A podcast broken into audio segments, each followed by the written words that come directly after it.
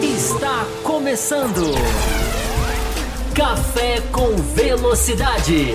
Com Fábio Campos, Thiago Raposo e Will Bueno. A dose certa na análise do esporte a motor. Para você que nos ouve no cafévelocidade.com.br ou para você que nos assiste no youtube.com/barra nós estamos começando mais uma edição, edição semanal do seu podcast sobre Fórmula 1, edição número 807, batendo literalmente a porta dos 15 anos de, de, de, de existência do programa, que serão completados na semana que vem. Vamos falar tudo sobre o Grande Prêmio dos Estados Unidos que movimentou o último final de semana, e vocês já sabem, né? Sempre o Café Velocidade vem numa segunda-feira pós-corrida, a gente tem bloco extra. Então, você que é apoiador da faixa Cappuccino e Extra Forte, saiba que hoje a gente tem um encontro marcado assim que terminar esse bloco aberto aqui. Se você ainda não está nessa faixa Cappuccino e Extra Forte, você pode fazer essa migração durante o programa e receber o link no grupo exclusivo do WhatsApp. Se você nem é apoiador e que, que enfim, quer entrar nessa essa trupe dos apoiadores do Café Velocidade, é, clique no botão Seja Membro aí embaixo ou vai lá no apoia.se barra Café Velocidade.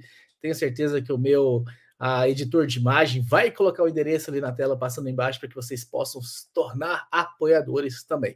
Lembrando que essa semana também, na quinta-feira, no Além da Velocidade, nós vamos sortear mais uma licença da F1 TV. O que, que, é isso? Quantas semanas seguidas nós estamos dando, distribuindo aqui ó, licenças da F1 TV e você aí não é ainda apoiador da faixa Extra Forte lá onde você concorre a este prêmio.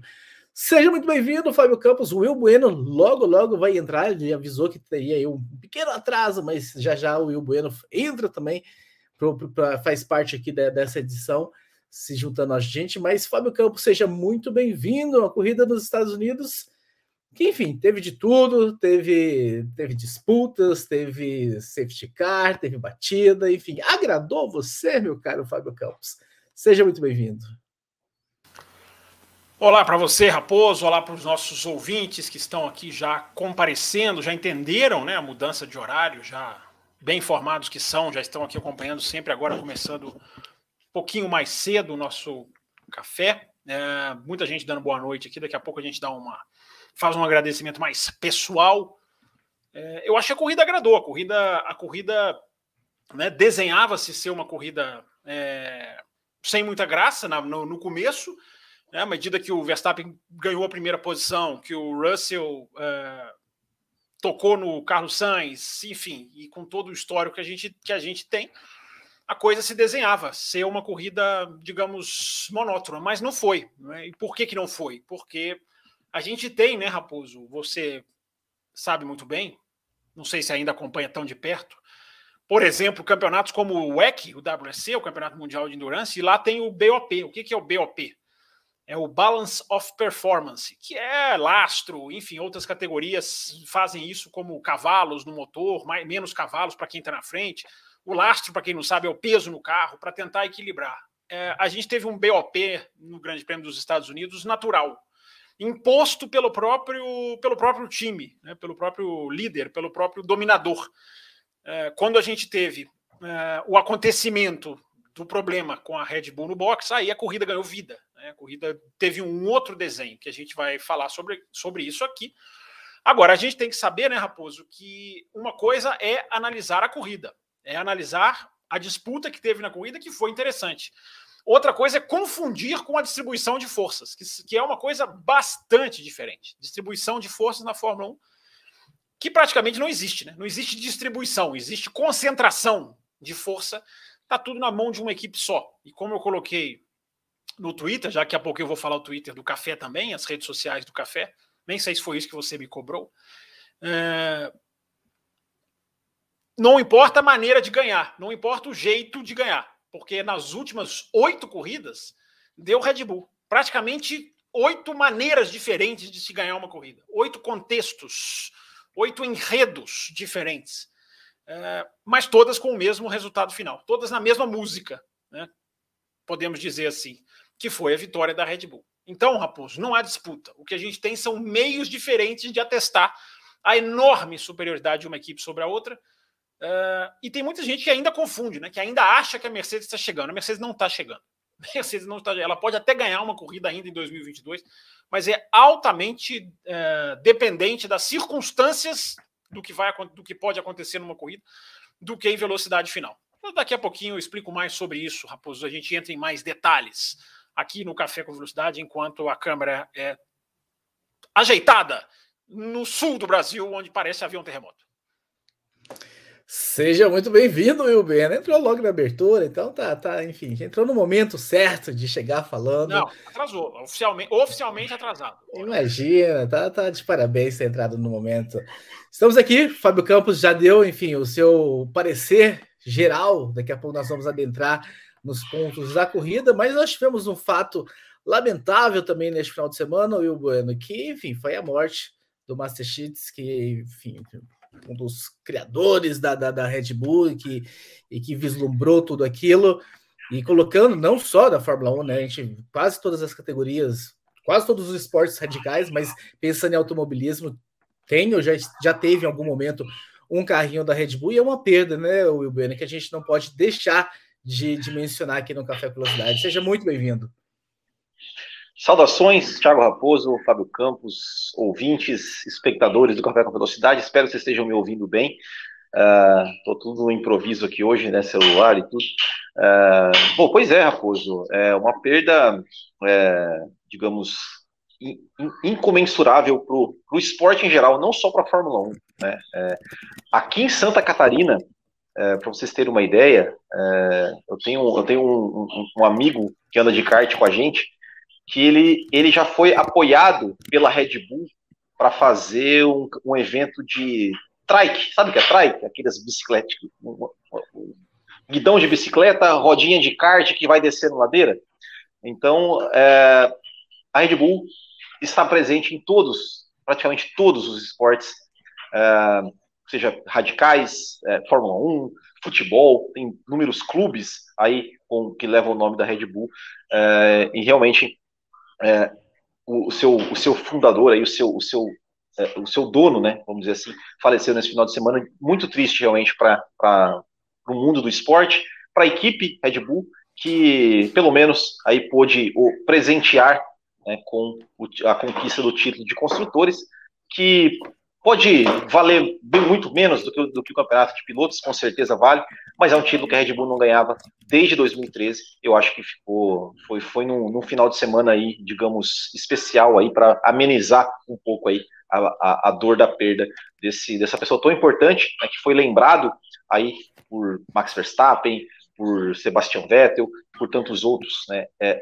a Red Bull, para quem, é, só para gente, só para gente enumerar aqui, ela não só contribui com quatro carros no grid da Fórmula 1, mas também formou muitos pilotos. É, próprio, como eu falei, Max Verstappen, Sebastian Vettel, Carlos Sainz, uh, Daniel Ricardo, Pierre Gasly, entre tantos outros. Então, uh, realmente uma perda, uma perda enorme aí para todo o esporte em geral, mas, como eu falei, a Red Bull prestou aí a, a devida homenagem vencendo o título de construtores de 2022. Muito bem, muito bem. Daqui a pouco o Fábio Campos também vai comentar. A gente vai, enfim, abordar um pouco mais. Só lembrando que este programa começou aí pontualmente às 21 horas. Se tudo correr como previsto, a gente vai até ali 22 e 20, 22 e 30, a não ser que a gente bata aí a nossa meta de superchats. Se a gente bater 15 superchats na noite de hoje, a gente estende isso até próximo de 11 horas da noite para então começar o programa extra para os apoiadores. Do contrário, 11 h 20, 10 h 20, 10 h 30, a gente está encerrando essa edição. Vamos começar falando da corrida, antes da gente entrar em Red Bull, antes a gente falar de Mercedes, de possibilidade de Hamilton ter vencido, de título de construtores e tudo mais. Vamos falar da dinâmica da corrida. O Will Bueno, mais uma vitória da Red Bull, mesmo com problemas no pit stop, eles estão bem dominantes. Parece que, enfim, pode acontecer o que for, rodada na Hungria, enfim, todos os eventos que você possa imaginar que você possa colocar ali para tentar derrubar a equipe, a equipe está realmente sobrando e ela vai lá e busca ah, eu queria que você falasse um pouquinho, então, da, da, da dinâmica da corrida, de tudo que aconteceu nela na sua visão, para a gente começar essa, esse debate sobre a prova.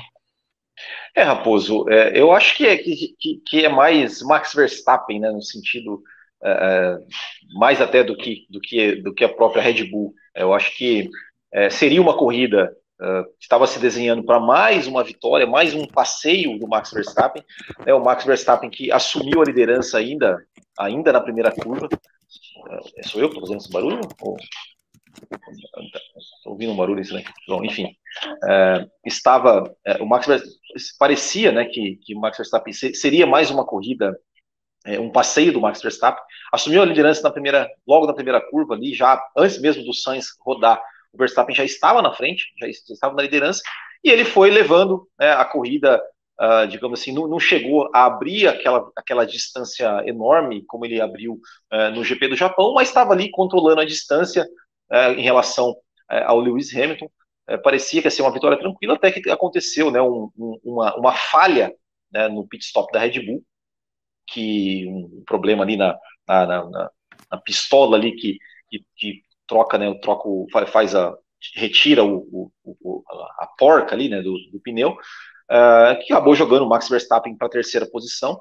E aí a gente foi aí uh, uh, agraciado com, com, boas disputas, né? Ou seja, o, a primeira com o Leclerc, uma, para mim foi a disputa mais mais bonita, que, que, mais bonita do que a disputa com o Hamilton. É, a, primeira, a primeira tentativa, o Verstappen acabou é, indo muito para dentro, arriscou tudo, colocou por dentro, o Leclerc conseguiu dar o X, belíssimo X do, do, do Charles Leclerc, e depois na roda seguinte o Verstappen conseguiu passar e até com um pouco mais de facilidade. É. E depois foi interessante né, a dinâmica da briga, né, com, assim, da, do jogo ali com o Lewis Hamilton, ele estava um pouco atrás, é, ao meu ver, a Mercedes por saber que o Hamilton não tinha mais um pneu médio para usar, é, trouxe o Hamilton para o box, né, para ali faltando 20 voltas para o final, para tentar buscar uma resposta ali da Red Bull, que veio a resposta, e a Red Bull acabou voltando com o Max Verstappen com pneus médios. É, e, e a, ao, meu, ao meu ver, a Mercedes tentou essa, essa jogada ali para tentar ou tentar um undercut, né, para o Hamilton, que a, acho que seria acho que seria uma aposta mais é, muito arriscada. Eu acho que o Hamilton não tinha. Acho que o ritmo nos gatos quase, quase derrubaram meu café aqui. O Hamilton não tinha, não tinha ritmo para tentar aí um, um, undercut, mas mais talvez apostando que o Max Verstappen voltaria, responderia à troca do Lewis Hamilton, colocaria um pneus médios e quem sabe no final da corrida que o Lewis Hamilton tivesse uma condição melhor de pneus que impedisse né, que o Max Verstappen o atacasse, ou então que fosse possível que o Hamilton resistisse ao ataque.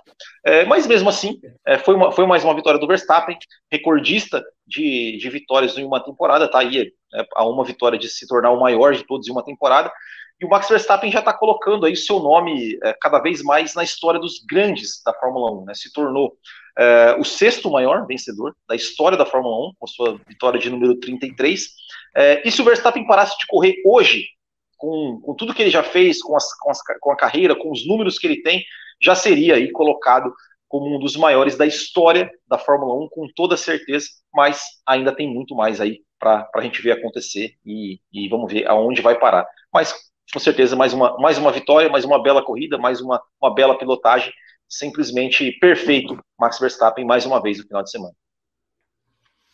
O que me deixou bem assustado, Fábio Campos, foi a calma que o Verstappen demonstrou no rádio no sábado após a classificação ali, onde, enfim, eles estavam comentando a perda da pole, e como ele falou, assim, absoluta calma, assim, não, amanhã e tal, tipo assim, como se houvesse ali uma certeza enraizada e absoluta de que, não, tá tudo bem a gente largar aqui, porque no domingo é nosso. É, pois é, Raposo, é, há uma, sem dúvida nenhuma, há uma há uma enorme confiança, né? Há uma situação de já de, de tranquilidade nesse sentido. É, há uma consciência né, da superioridade. Eu acho que no sábado ele demonstrou calma no sábado, né, demonstrou até a serenidade pelo que aconteceu no sábado. Né, daqui a pouquinho a gente vai falar mais né, da, da notícia, né, que, aliás, como essa notícia veio, né, como essa notícia foi transmitida, ou como essa notícia foi, digamos, assimilada pela televisão da Inglaterra, que foi até, foi até, é, é, foi até, deu até um susto. Daqui a pouquinho eu explico sobre isso quando a gente for falar mais do, do falecido dono da Red Bull, né, criador da Red Bull, cofundador da Red Bull. mas havia esse clima de serenidade, até por causa do, né, do, do, do, momento em que tudo aconteceu ali, da falta de, de, de tempo até para eles entenderem. É, na corrida ele não demonstrou, ele não demonstrou paciência não, né? Na corrida ele demonstrou bastante acidez. Aliás, eu já até falei sobre isso, falei sobre isso no Twitter. É, os rádios do Hamilton e do Verstappen são absolutas amostras de impaciência, né? Eles, quando há um erro da equipe, eles não perdoam, eles não medem muito e, e é impressionante como eles, né? É, é, não vou dizer explodem, né? Mas eles extravasam, né? Com uma, com uma com uma acidez que é impressionante, né? Nesse caso, o, engenheiro até falou para ele, né? O Verstappen, a gente tá, a gente tá junto nessa aí, cara. Vamos lá, baixa a cabeça e vamos embora. É, baixa a cabeça, né? Com a conotação de né, foco, né? Presta atenção aí e vamos embora. E o Verstappen executou muito bem. Ele teve, a, ele teve essa questão. O Will, o Will fez meio que uma né, descrição da prova, então eu vou, eu vou ficar aqui mais ou menos com análise, digamos, é, que, que sobrou fazer. É, a chance que a gente viu da Mercedes ter, que como eu falei na abertura, né, absolutamente circunstancial, né, muito fácil a gente assistir essa prova e achar mais uma vez que a Mercedes está chegando. E esquecer, inclusive, que faltam três corridas para acabar o ano. Né? O ano praticamente acabou. Né? Não, existe, não existe está chegando mais, né? não existe mais está chegando. Agora, existe o chegou ou não chegou. Né? A gente costuma usar aquelas expressões, né? tapa na cara, tapa na cara do fulano, tapa de, de luva, tapa de luva de pelica. Né? Essa corrida foi um tapa na cara da Mercedes, como o carro é um fracasso. Né? O ano da Mercedes é um fracasso. Eu acho que essa, essa, essa, essa corrida deixou claro. Por mais que você tire ali os positivos, claro que tem o positivo, a execução, é um lugar que o Hamilton né, anda muito bem. O Button estava falando né, na transmissão da Sky Sports, o Button estava dizendo, cara, eu olhava a, a, a, a telemetria do, do, do, do do análise de dados do Hamilton, quando a gente era companheiro na McLaren, e em Austin eu não conseguia, simplesmente eu não conseguia fazer o que ele faz em Austin, eu não conseguia ir até onde ele vai. Né? E você até falou aqui, né, Raposo, semana passada, do histórico que o Hamilton tem na pista. E é curioso, né, como há, há essas situações de encaixe, né? A gente viu o Vettel em Suzuka, né? a gente lembra do Maldonado em Mônaco, né? um que me veio aqui na cabeça, a gente tem o Hamilton é, em, em Austin e até em outras pistas também. A gente tinha o Schumacher, né? O Schumacher tinha na França. O Massa na Turquia. O Massa na Turquia é um ótimo exemplo. O, Massa em, o Schumacher em Manipur. A gente tem muito essa questão do encaixe, né? Do cara que na Proxa Interlagos, para o nosso desespero. Oi? O Proxa no Brasil, né? Interlagos também. Proxa, já, também. Acho que é mais Jacarepaguá, né? O Proxa ganhou em Jacarepaguá também. É, é, o Proxa é, é, dividido, a questão do país. Eu estou dizendo assim, da pista, o cara que encaixa a parte técnica da pista. E o Hamilton tem, né? E o Button e a Danica Patrick tentavam meio que decifrar isso, né? Nesse, nesse, nesse final de semana. É, é, a, é, a, é a freada muito agressiva, né? A Mercedes estava muito mais rápida nas curvas de alta, que é o primeiro setor, né? Que é o setor que emula, né? Simula ou emula, como queiram, é, Silverstone e Suzuka, emula Maggots, Beckett e Chapel e emula também o setor 1 de Suzuka naquelas curvas rápidas. Mercedes estava bem ali, mas a Mercedes tem um problema gigantesco, que é a velocidade reta, que foi o crucial na hora de perder a posição, inclusive, para o Verstappen. Né? Coloquei no Twitter hoje, retuitei o vídeo né, da Fórmula 1 e até comentei. É impressionante como o Verstappen vem de trás e ganha a posição. Ele vem muito de trás. Tem o DRS, tem a velocidade, tem. Né, o Verstappen estava com pneu médio e o, o Hamilton com pneu duro. Né? Aliás, essa é outra característica desse final de semana, né? Impressionante como foi colocado em prática aquilo que a gente está falando aqui já desde o começo do ano, né?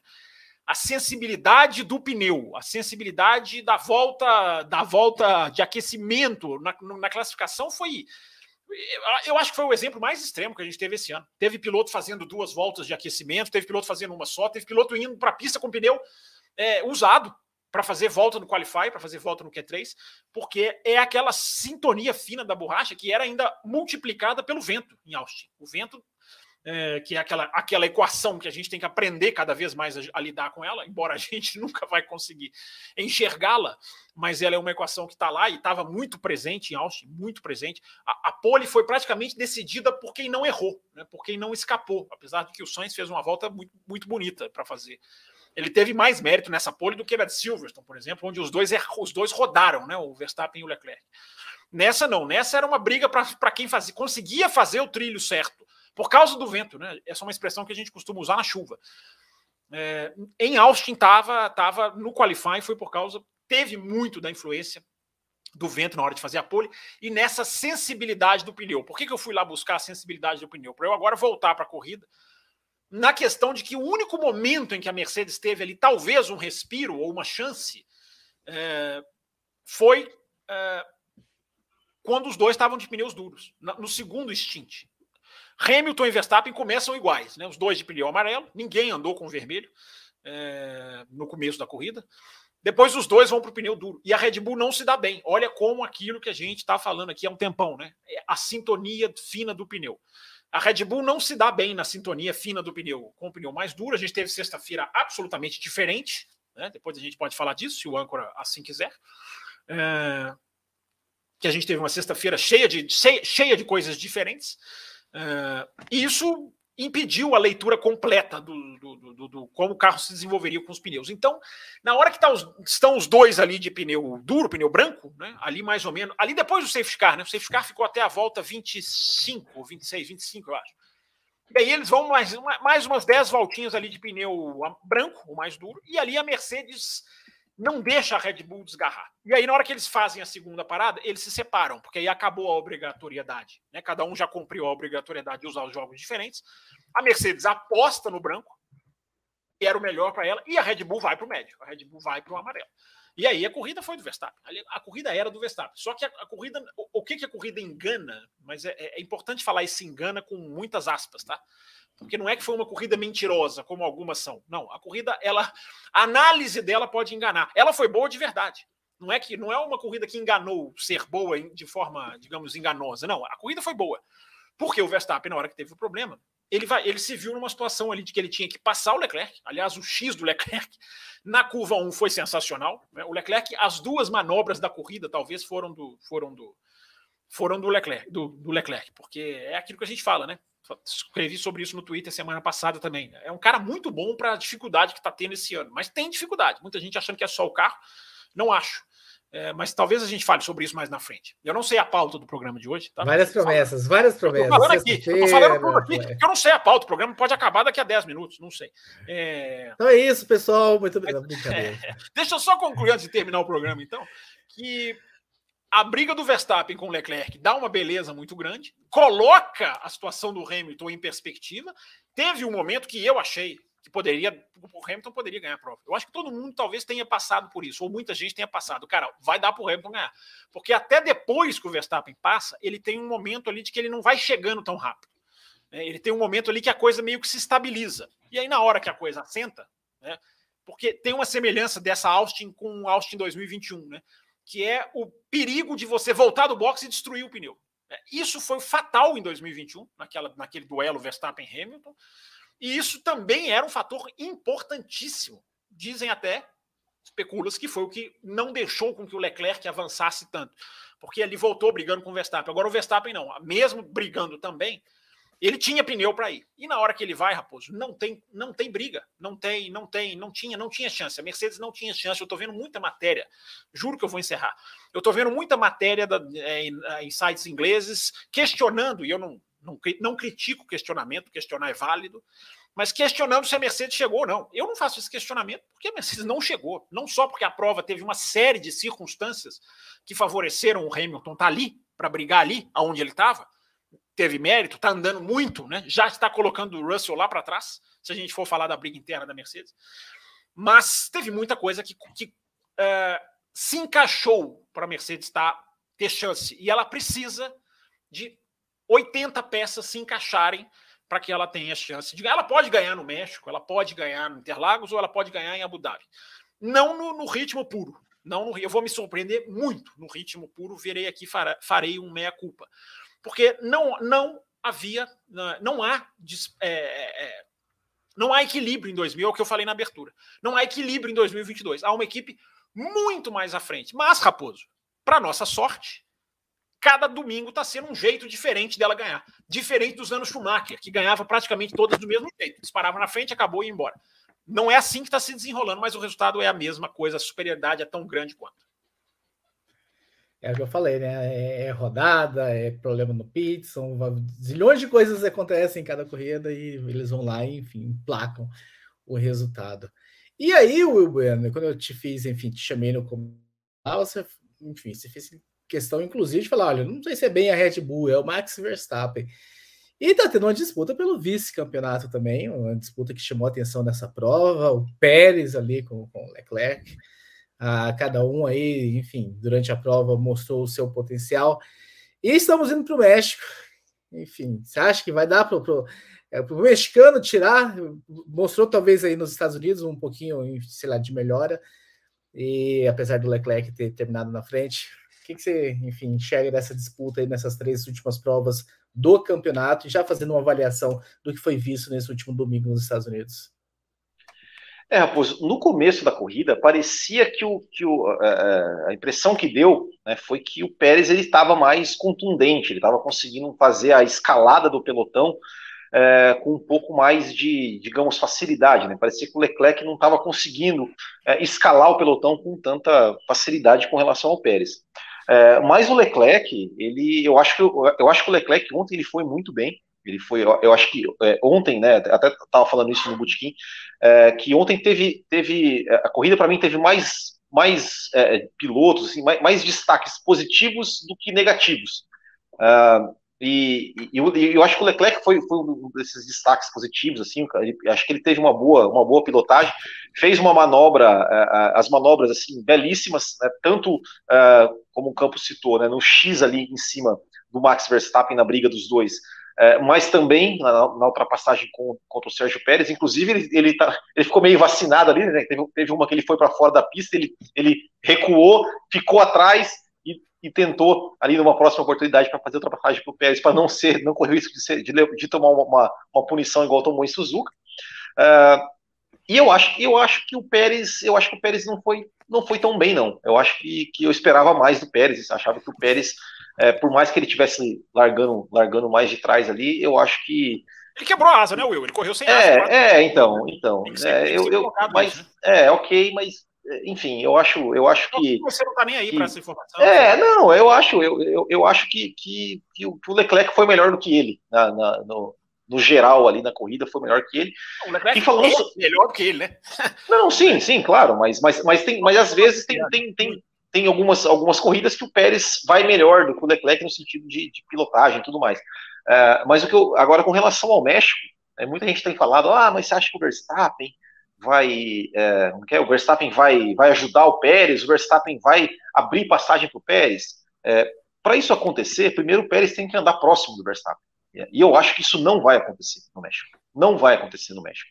Como não aconteceu em nenhum lugar. É, o México é uma pista onde o Max Verstappen historicamente vai muito bem. É, não é aquela coisa, se fosse aquela coisa, nossa, é, igual a gente estava falando aqui, né? Ah, pistas que se encaixam. Né? Se o México fosse aquela pista que se encaixa com o Sérgio Pérez, que ele é o cara que ele domina é, e o Verstappen já não fosse aquela coisa, até poderia ser, mas é, o, o México é, uma, é mais uma das pistas que o Verstappen vai sempre bem, e não é. Tem, tem o fator casa, aquela coisa de motivação e tudo mais, mas não é suficiente. Então, é, não acredito que, que vai ter, que o Verstappen vai ter a oportunidade de ajudar o Pérez, a não ser que faça uma coisa totalmente vergonhosa no sentido de, né, ah, vou tirar o pé aqui de propósito para, enfim, né, para favorecer o Pérez, que eu não acho que seja, seja a cara do Verstappen fazer isso. É, agora, essa briga do vice-campeonato está interessante, está interessante, acho que, acho que vai continuar interessante né, em termos de, de, de, equilíbrio, de pontuação até o final, é, e não me arrisco a dizer quem vai levar. Tem disputa, Fábio Campos? Teve disputa, já que a gente falou que não teve disputa pelo título nessa temporada, porque, enfim, me parece muito mais as questões da Ferrari ao longo do ano que faz essa disputa pelo vice-campeonato chegar, enfim, no final do ano com existindo essa disputa entre aspas, né? Porque o Leclerc né, acho que sobrou para cima do Pérez nessa né, essa temporada. O Pérez depois da vitória em Mônaco, de tudo que aconteceu, se apaga por 5, 6, 7 corridas, não sei ao certo. Até voltou agora na, nas, nas, provas mais recentes a aparecer, mas passou muito apagado. E a Ferrari, enfim, teve os seus problemas que a gente sabe quais foram aí, alguns problemas da Ferrari, alguns problemas do Leclerc no início, alguns erros, e que talvez justifique teve disputa, Fábio Campos, pela vice, tem disputa pela vice-liderança, ou é mais circunstancial? Não, tem. Disputa pela vice-liderança tem. Eles estão ponto a ponto, né? Não tem como você dizer que não tem. É, é, curioso que eu coloquei lá no meu Twitter, né? Uma, uma enquete. Gosto de fazer enquetes lá. É, enquetes pensadas. E eu perguntei lá qual, quem tem mais. Vocês dois podem até responder aqui no ar, se vocês quiserem. A enquete já foi fechada, então vocês não estarão influenciando ninguém. Quem tem mais obrigação, fiz questão de destacar essa palavra, quem tem mais obrigação de ser vice-campeão do mundo? O Pérez, pelo carro que tem, ou o Leclerc, pelo ano que ele teve? Né? Qual tem mais obrigação? Não perguntei quem vai ser, quem você acha, quem que é melhor. Perguntei quem Pérez, pelo carro que tem. Né? Eu concordo com a minoria. Concordo. Eu concordo com a minoria. Eu concordo com, a, com, a, a, com quem votou no Leclerc. Eu acho que o Leclerc tem mais obrigação pelo piloto que ele é, pelo que ele ensaiou no começo do ano, nas três primeiras provas, de brigar pelo título, pelo que a Ferrari precisa, o Pérez, se ele for vice-campeão ou não, não vai mudar nada na vida dele. Não vai mudar nada na situação dele dentro da equipe. É, a Red Bull tem uma coisa muito até é até curioso, né? Que a Red Bull nunca foi, nunca fez dobradinha no campeonato. A Red Bull nunca foi primeiro e segundo é, na tabela, né, em ano nenhum, que mostra bem, né, um retrato bem do Mark Webber lá, que não conseguiu pegar o vice em nenhum ano daqueles que o Vettel faturava. E a Red Bull não tem dobradinha. Então, esse, esse ponto é, mas é um detalhe, é uma, é uma estatística, né? um detalhe técnico que é mais para nós, talvez. É claro que eles querem, claro que né? não, não é que eles não vão querer. Mas eu acho que eu acho que a obrigação quem tem mais é o Leclerc, porque pelo piloto que ele é, pela, pela situação da Ferrari. Acho que a Ferrari, eu tenho falado isso aqui, falei muito isso aqui na quinta-feira, no Além da Velocidade. É, aliás, você já falou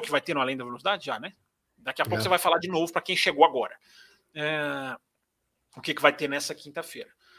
É, eu acho que a, a, a, o final, o que, que eu dizia no, no, Além da Velocidade, o final de ano para a Ferrari vai ser é muito, é muito importante. Como a Ferrari vai terminar esse ano, vai rebater em 2023, como ela vai começar. Por que, Raposo? Você está perguntando disputa, não tem disputa? Né? Falando de título, o que, que a gente tem? E já meio que arredondando os dois comentários que eu fiz. Né? O da Mercedes não tem carro para ganhar em 2022, não tem carro para ganhar. É, isso é importante as pessoas saberem, não é nenhuma, não estou inventando aqui a roda, está bem claro, mas é importante sublinhar. É, a Mercedes não tem carro para ganhar e, e, a Ferrari não tem outras coisas. Então, o que, que é mais? Quem, quem, tem a tarefa? Outra, ó, outra, outra enquete aqui, ó, nascendo aqui, para vocês dois responderem também. Quem tem a tarefa mais difícil a, a consertar para 2023? A Ferrari, que tem que consertar uma equipe, mais do que um carro, tem que consertar uma operação, ou a Mercedes, que tem que consertar um carro que eu venho batendo a tecla desde o Café Expresso que eu gravei lá no começo do ano, de que o buraco é muito mais embaixo do que muita gente. Ah, é só curar o porpoise e eles vão, eles vão. Não, para curar o porpoise acabou, acabou o ano da Mercedes.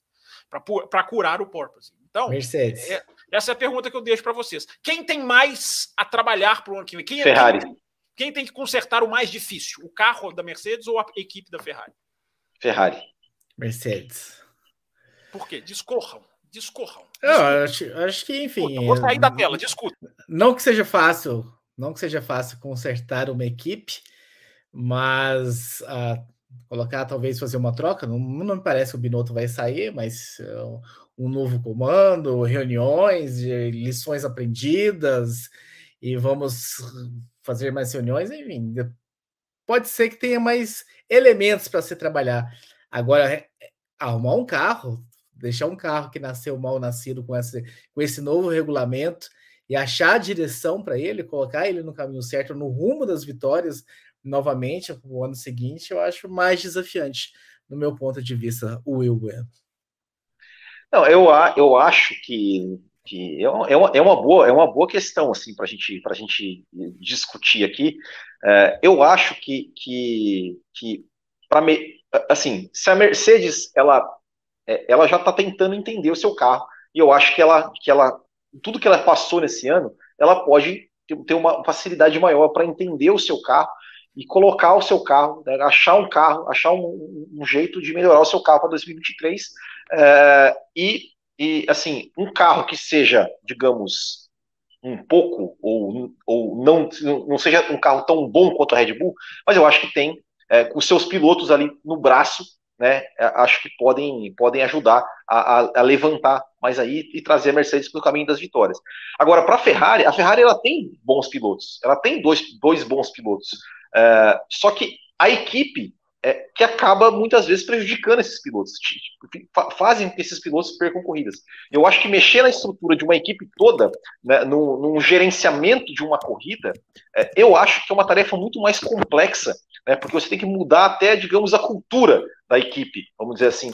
É, eu acho que é muito mais complexo, muito mais desafiador do que achar um carro. De repente a Mercedes acha, um, acha alguma coisa ali, acha um pulo do gato e o carro vai lá para cima e a operação da Mercedes como equipe, estratégia, é, é, e, tu, e, tudo mais, né, além, além de, de, de bons pilotos, é, já está ali praticamente, digamos, perfeito no sentido de, de, pensar uma corrida, estratégia e tudo mais. A Ferrari, eu acho que tem muitas, muito mais coisas é, a, a, arrumar. Então, é, ao meu ver, é, a Ferrari tem, tem um desafio maior do que o da Mercedes. E o senhor, Fábio Campos, agora que nós discorremos aqui, Vai se comprometer? Vou deixar, vou deixar, os ouvintes, vou deixar os ouvintes colocarem aqui. Vou colocar essa enquete no meu Twitter. Já antecipo quem quiser votar, quem quiser falar lá, quem quiser, quem está ouvindo o programa na ânsia de expressar a sua opinião, quer se está se revirando para falar do assunto, vamos ouvir a opinião também no Twitter. Então, Raposo, vou deixar no Isso, ar. Deixa e... as duas, como um bom debate, e a gente está em semana de debate, né? Aqui muito mais qualificado do que outros. É, vou deixar as duas opiniões flutuando de vocês dois no ar e falo sobre isso, quem sabe, na quinta-feira, no Além da Velocidade. Até porque o tempo já está indo e vocês dois falam demais, inclusive. E por falar nas pessoas na ânsia de falar, né? Se vocês estão na ânsia de falar e não querem esperar a enquete ser colocada no ar, vocês podem usar o superchat e já falar aqui neste programa, mandar o superchat de vocês, como fez o nosso querido Carlos Eduardo Ferreira. Boa noite. Não sei se estou certo, mas me parece que a Mercedes parece que vai terminar o ano com uma energia melhor que a Ferrari. Por favor, Fábio Campos, analise as energias de Mercedes e Ferrari. Quem sou eu? Quem sou eu? Não sou esotérico, nem, nem chego a ser nesse ponto. Mas eu estou brincando, Carlos Eduardo, estou entendendo o que ele está falando, é mais ou menos o que eu estou dizendo, né? A Ferrari precisa. A única coisa que eu vou falar sobre a questão né, que vocês dois estavam respondendo aos segundos atrás é uh, a Ferrari impressão, né, minha. Claro que eu estou falando uma questão do ponto de vista, né? A Ferrari precisa fazer um carro melhor do que o da Red Bull para ter briga e ainda assim terá briga. A Mercedes precisa fazer um carro um pouco pior do que o Red Bull para ter briga. Então isso, isso, isso é uma boa, isso é uma boa reflexão aqui também. Então, o, o, Carlos, eu acho que é difícil, porque faltam três corridas, cara. É, é, é pouco, eu estou falando aqui para a ressurreição da Mercedes, mas também é muito para a gente ver o que pode mudar no tal astral. Já que você está falando da, das energias, o tal astral pode mudar nessas três corridas. A Ferrari pode fazer três corridas, a Mercedes pode fazer três corridas, enfim, aí essas coisas, ou a Mercedes ter três resultados catastróficos. Olha como o Russell está tá apontado para baixo, né? O, a, a seta do Russell está para baixo, né? Nesse, nesse momento. A do Leclerc, não, porque o Leclerc ele tem cinco pódios seguidos nas últimas cinco corridas. Isso é uma coisa para se ressaltar. Isso é, isso é pelo menos uma estabilidade, que é algo que ele precisa ter, ainda num nível abaixo do que ele pode entregar. Mas ele tem, ele tá Eu acho que esse final de semana não ficou bom para a Ferrari. Não ficou bom para a Ferrari, porque a pole não aproveitou, por circunstâncias que a gente pode discutir aqui ou não. Vamos não discutir. Acho tenha, não acho que tenha sido tanta culpa do Russell assim. Não acho que tenha sido tanta culpa. Acho que te, acho muito incidente de corrida.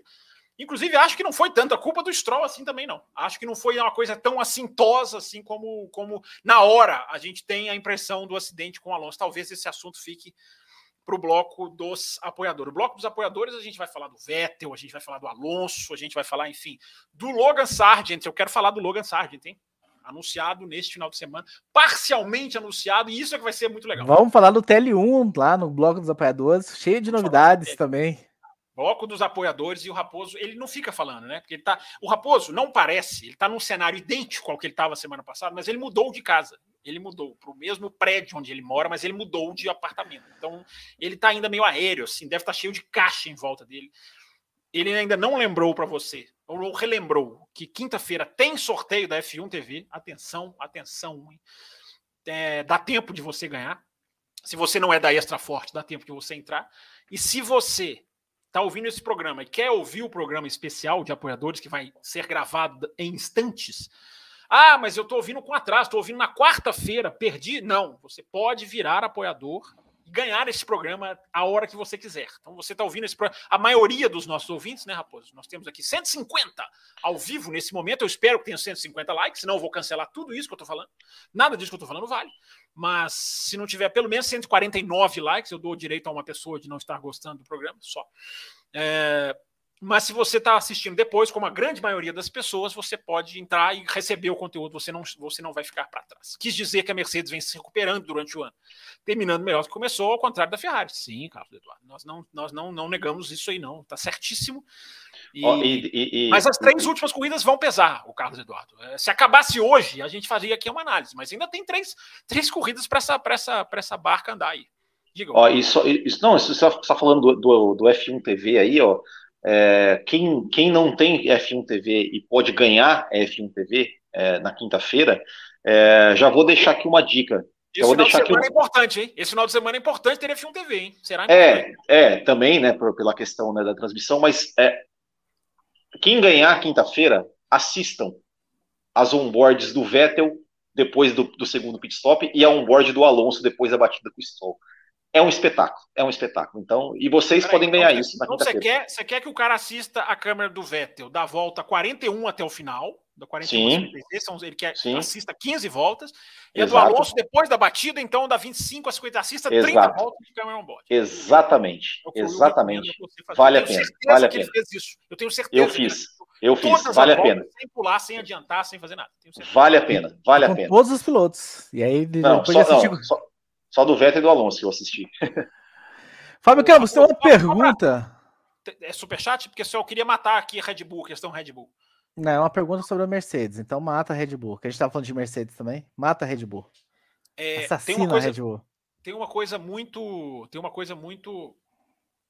Ah, uma estatística muito forte, né? Que revela quanto a gente está vivendo uma era de domínio, embora como eu falei no começo do programa, né? É um domínio, entre aspas, diferente, porque a dinâmica das corridas atenua o domínio. É aquilo que a gente sempre fala, né? É, pode ganhar a mesma, desde com, com corridas boas. Não chegamos lá ainda. Não são todas as corridas boas. Boa foi a do Japão, essa essa passa raspando, enfim. Mas a gente tem uma, um modus, um modus operandi, ou um modo de vencer que está, que tá, que tá, obrigado aí, Marcelo, que está, uh, uh, digamos, está sendo diversificado. Mas o domínio está aí, né? E o domínio tem que ser ressaltado. A gente está com a, Red Bull está com oito vitórias consecutivas. Uh, se ela vence até o final do ano, que é uma possibilidade ultra, hiper, mega real, porque eu não consigo ver a Red Bull perdendo. Pode acontecer, né? Chuva, uma coisa maluca, mas em, tem, em temperaturas normais, é, a superioridade da Red Bull é muito avassaladora.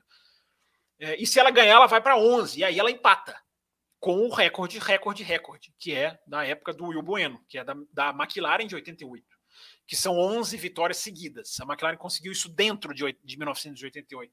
Os, os, outros recordes, por exemplo, a Mercedes tem três, três vezes, a Mercedes tem dez seguidas, mas aí parte de um ano para o outro. E esse partir de um ano para o outro, repartir de um ano para o outro, é, falar isso, tem, tem notícias do limite de orçamento, né, Raposo? Acabou de me ocorrer aqui, já que eu não sei a Tá aqui. Tem perguntas é, sobre isso, ah, você, você, não falha. É, então, nesse repartir do, de um ano para o outro, olha a curiosidade, né? A Red Bull pode largar para o Bahrein o ano que vem, pode começar a corrida do ano que vem já abrindo o ano com um recorde histórico de 12 vitórias seguidas. Pode acontecer, claro, eu sei que eu estou aqui exagerando lá no futuro, porque nesse ano é garantido, eu acho quase garantido que ela vai ganhar as três. O ano que vem, o que, que vai acontecer no ano que vem? Eu não sei, mas ela ganhando as três, que é muito provável, ela, ela chega a 11, iguala o recorde da, de, da história da Fórmula 1, de vitórias seguidas, e pode largar para o Bahrein, e vai largar no Bahrein, se isso acontecer, podendo já abrir o ano com o recorde, se tornando a primeira equipe da história a ganhar 12 grandes prêmios seguidos a ver, vamos aguardar. Antes da gente passar, então, Fábio ah, só, uma, só uma coisa, né? Olha, olha com quem a gente já está comparando a Red Bull, mesmo que em detalhes estatísticos. Com a McLaren de 88.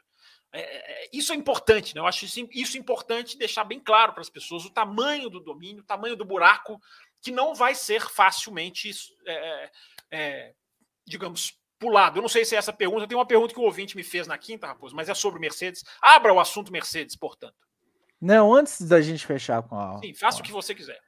Muito obrigado. Antes da gente fechar, pular para a Mercedes, para a gente continuar na Red Bull, eu quero que o senhor comente né, o assunto que ficou devendo, e tem até uma pergunta do Vitor Frutuoso aqui sobre o assunto para que o senhor possa responder.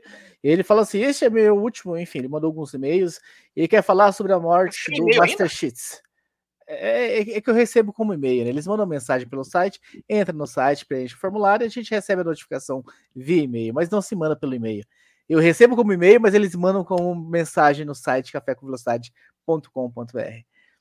E, enfim, vem falar sobre a morte do Master Cheats, cofundador da Red Bull, sem dúvida um homem sem igual, suas colaborações são imensuráveis para o mundo do esporte, não apenas a Fórmula 1, onde começou como patrocinador, abriu uma academia de pilotos que ajudou o Vettel, Ricardo, Sainz, Verstappen, Gasly, Albon, Tsunoda e outros pilotos que já deixaram a categoria e ajuda os chefes de equipe, Horner, Franz Tost, Toto Wolff, até o Toto Wolff, ele fala aqui, que fez parte de uma equipe Red Bull quando mais novo pela BMW. Deixou até agora, embora questionável, cinco títulos de construtores, seis títulos de pilotos e duas equipes de Fórmula 1. Fora a bebida do que trouxe da Indonésia, que levou os energéticos ao Ocidente. Tailândia. E... Tailândia. Tailândia, então, ele colocou Indonésia aqui. Ele falou Indonésia, Tailândia. Tá, Indonésia. E mostrou através de esportes radicais uma das maiores estratégias de marketing já vistas. Minhas condolências à família e amigos. Só para já que a gente vai fechar com a Red Bull, o senhor não tinha comentado ainda sobre o fato. É, essa notícia que veio, né, Raposo, esse, nesse final de semana, né? E é curioso como antes de falar do Matechitz, só para falar como que é a notícia, vocês podem até falar como que foi aqui, se houve algum, algum tipo de ruído né, na, na hora que a notícia surgiu, porque a notícia surgiu, faltava mais ou menos uma hora para o qualifying começar no sábado. E é justamente na hora que a TV inglesa abre o seu pré-corrida, abre o seu build-up, diriam aqui na, na, na, diriam aqueles que gostam do inglês desnecessário. E segundos antes da, da. Eu não sei se vocês viram isso, né? Segundos antes da transmissão inglesa entrar no ar, começar, o Christian Horner chamou a equipe inteira para o Hospitality Center da Red Bull. Né? Não sei se vocês viram isso. Foi todo mundo. Eu acho que o, eu acho que o, o Christian Horner foi comunicar. É, claro, né? Ele foi comunicar. Então ele reuniu a equipe inteira, inteira mesmo. Saiu todo mundo do box, saiu todo mundo do, do, do, da cozinha, é, ele reuniu todos os funcionários da pista na Red Bull.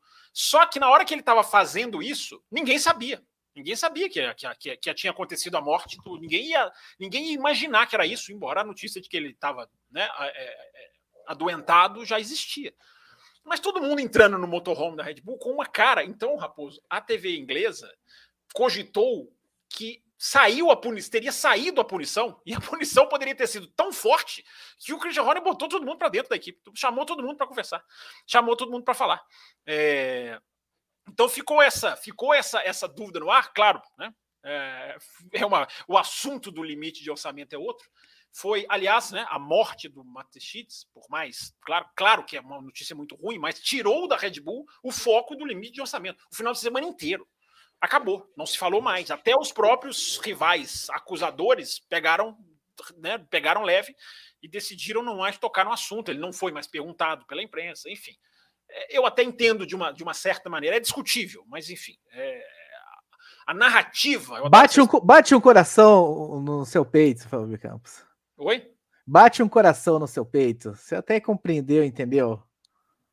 Não, eu estou dizendo que é discutível, é discutível, mas o impacto da notícia foi muito grande. Então, mas é, é, as imagens que a TV inglesa mostrava, Raposo, das pessoas entrando em fila uh, no, no, no, no, no motorhome com uma cara, já tinha gente que sabia, certamente já tinha gente que sabia. Uh, e com uma cara triste, e, e, ficou uma especulação. Será que esses caras tomaram uma punição gigantesca e estão todo mundo lá reunido, excluídos do campeonato? Claro que é mais um, é mais um, é, é só, né, uma especulação já que a gente, né, daqui a pouco a gente fala de limite de orçamento, a punição, se vier, não deve passar nem perto do que se imaginou que seria todo mundo entrando no motorhome.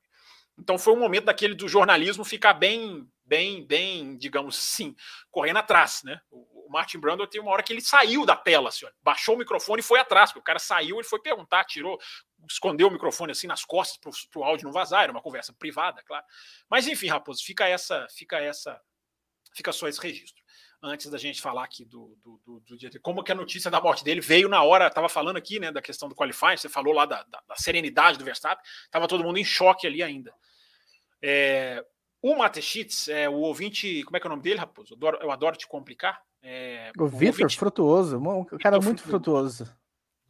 Muito frutuoso, que é, que é apoiador nosso se eu não estiver falando uma besteira. É,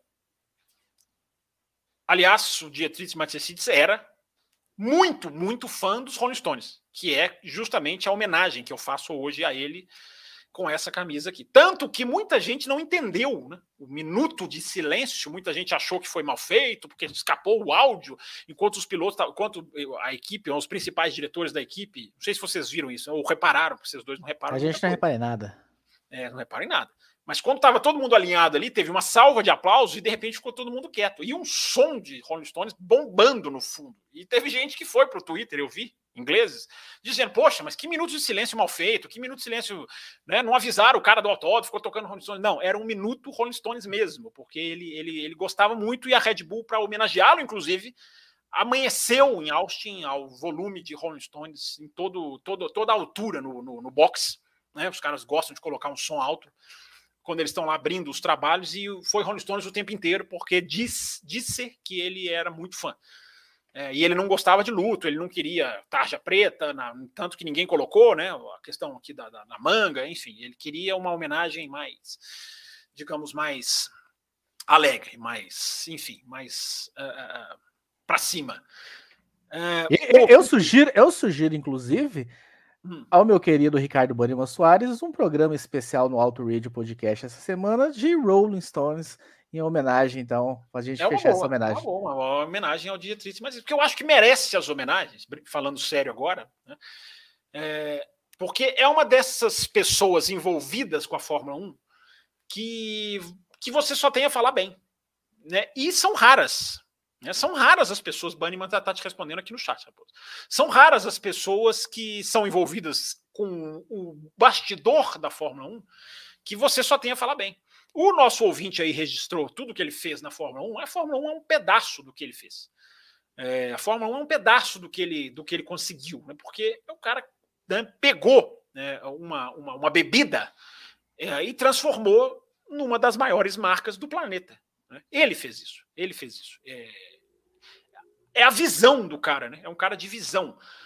É, que trans, conseguiu transformar um, uma bebida numa, numa, marca, vai além da bebida. Né? Red Bull hoje, mais do que uma bebida, a Red Bull é uma marca. A Red Bull hoje ela tem uma. Ela, é quase como se ela tivesse uma vida própria, a bebida pode acabar. É, pode decidir não vender mais. A, a, marca já ficou. A marca já é marca de roupa, porque é o nome, inclusive, da, da equipe B. É, eu acho que isso é muito importante dizer. Né? Primeiro, duas equipes de Fórmula 1, a gente tende a tratar isso como trivial. E a gente não pode tratar isso como trivial, cara. Isso é muito longe do trivial. Muito longe. A gente não pode dar isso como, como, como uma coisa normal. O cara tem duas etinhas, né? Tem, enfim. Agora, o futuro da Red Bull, agora, eu acho que também merece um questionamento. O que, que vai acontecer? Apesar de que ele teve muito tempo já doente, e eu acredito que ele já possa ter deixado muita coisa amarrada. Mas é uma crença minha. Agora, o futuro da equipe, esse cara segurou tudo que ele segurou por paixão. Né? A paixão desse cara pela Fórmula 1. Ele, ele mexeu com vários outros esportes, ele fez o cara saltar da lua, do, do espaço. Não, a lua não chegou na lua, mas do espaço sideral tinha um cara lá, Red Bull, ele pulou. Não sei se vocês viram essas imagens. Ele, o cara pula, um astronauta, cai de paraquedas, pula do espaço. Coisa da cabeça dele, né? É, então, a, a, a visão que esse cara tinha. A, a, a corrida de avião, né? A corrida de avião, botou, eu me lembro que botou um milhão de pessoas aqui no Brasil, quase um milhão na, na, na, no, na praia de Botafogo. Me lembro, me lembro é, muito bem disso. Né? O cara tinha umas ideias. Era, era, absolutamente. É impressionante como que um cara com uma visão de marketing tão potente era tão reservado. Né? Essa é a dicotomia que fica. Né? O cara tinha uma visão de marketing estupenda, diferenciada. Mas ele não era um cara que aparecia. Ele não era um cara que gostava de aparecer. Ele era um cara que não dava entrevista. É, é muito difícil você achar. Eu não achei. É muito difícil você achar uma entrevista dele. Alguém aí pode ter achado, eu não achei. Tentei, até procurei. É, ele é um cara absolutamente reservado. E além das duas equipes, que eu repito, né, tem que ser sublinhado, frisado, que não é uma coisa que a gente tem que dar como normal, é, a influência que esse senhor teve na Fórmula 1 moderna. Não é que ele botou duas equipes no grid, isso aí todo mundo sabe. Agora, a influência que esse cara teve na história moderna da Fórmula 1. Porque não é um cara que montou duas equipes, gente. É o cara que fez provavelmente o maior patrocínio da história do automobilismo. A Red Bull é provavelmente o maior patrocinador da história do automobilismo. Mais do que a, Mal, mais do que a Marlboro, mais do que o a Elf de combustível, é a maior, porque a Red Bull, você acha ela em qualquer lugar que você pense. Na Fórmula 1, na Fórmula 2, na Fórmula Indy. Ela já foi equipe da NASCAR, Raposo se lembra muito bem.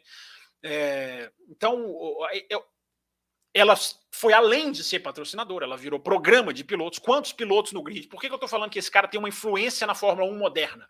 Porque esse cara botou uma enormidade de pilotos no grid. É, ajudou, né? Isso é, isso é, sempre bom deixar claro, né? Ele ajudou muitos pilotos a estarem, a estarem no grid. Então, Raposo, é, as motos também, vou lembrar das motos. Teve, claro, tinha, tinha categoria de moto que era. Tinha categoria de moto lá do, do, das criançadas, que eram todas as motos da Red Bull.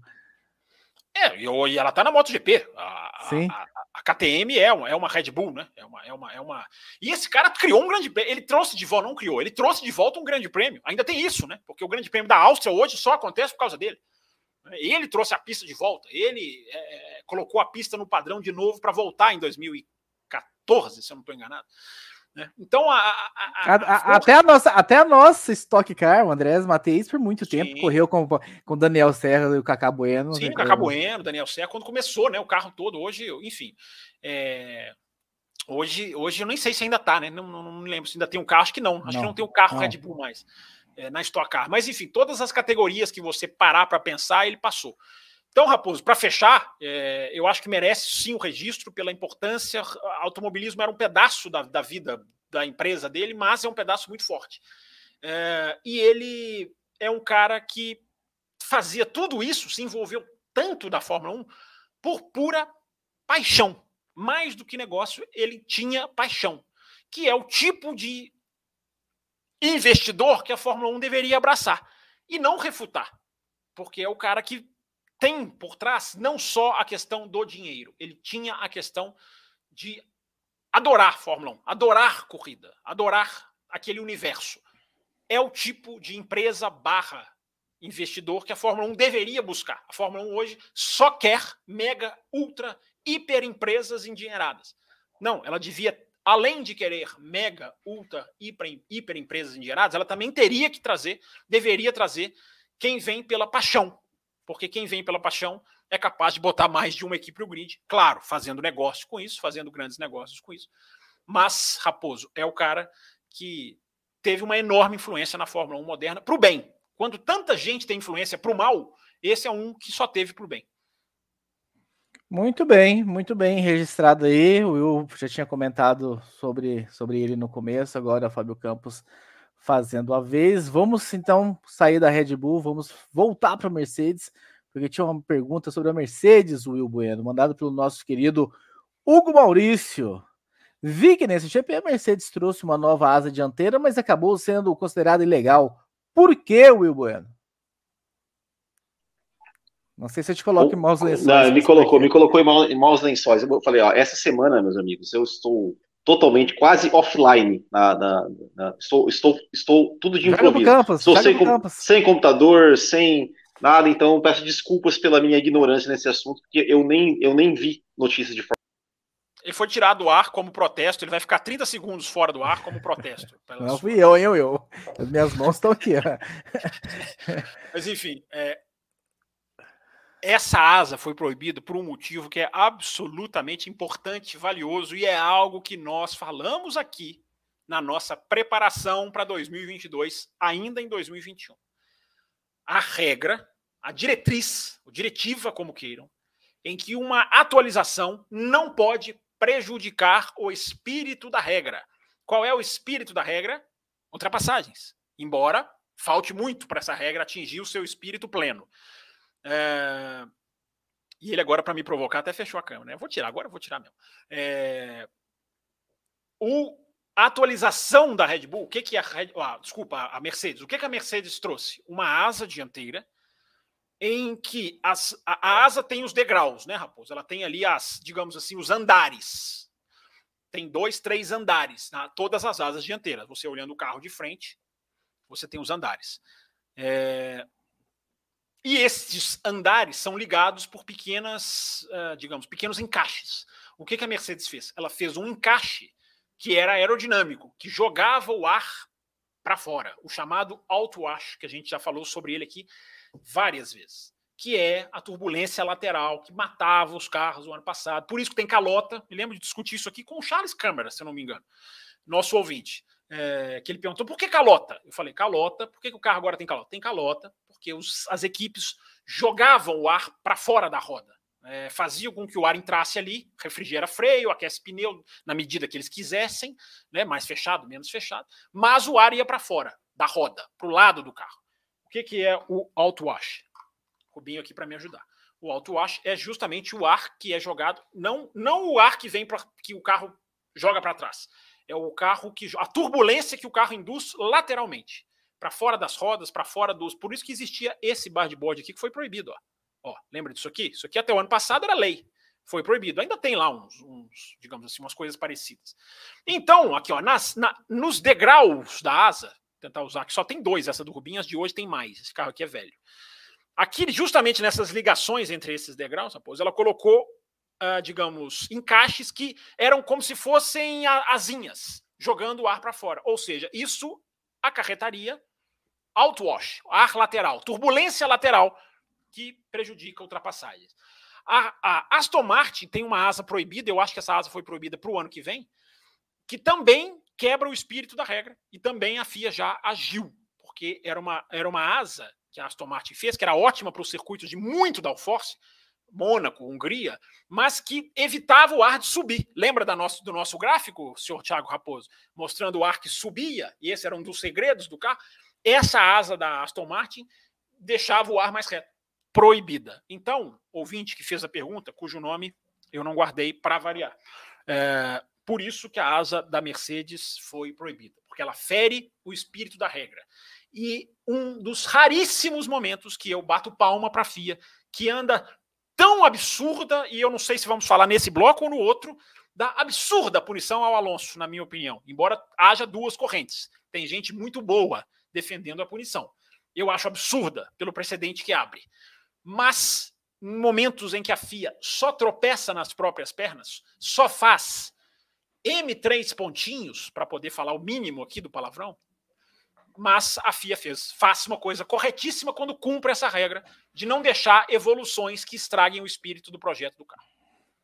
Então está respondido o nosso caro e querido Hugo Maurício, que o Fábio Campos esqueceu o nome. Só antes da gente prosseguir com o próximo assunto, registrar aqui o superchat do Carlos Eduardo. Não importa o que aconteça nas próximas corridas, se o carro não quebrar, é certo que o Max será o vencedor, já que a gente já tinha encerrado aí com a questão da Red Bull. Para trazer outro super chat aqui e para adentrar outro assunto, meu caro Fábio Campos. Ah, eu ia vou fazer uma ordem, eu ia trazer uma, eu vou trazer outro. O que, acharam, hein, da largada do Suns e a punição ao Russell? Para a gente começar a falar de punições, mas vamos começar com a do Russell para a gente chegar na do Alonso. Will Bueno, você estava calado, Will Bueno. Por favor, Will Bueno. Você que recebeu punição. Melhor, melhor, melhor pessoa para falar de punição é você. Vai. Eu tenho certeza que por mais, por mais desligado você estava, pelo menos a batida do Russell com o Sainz é, você viu na primeira agora volta. Agora aguenta. Sim, sim não, sim, sim.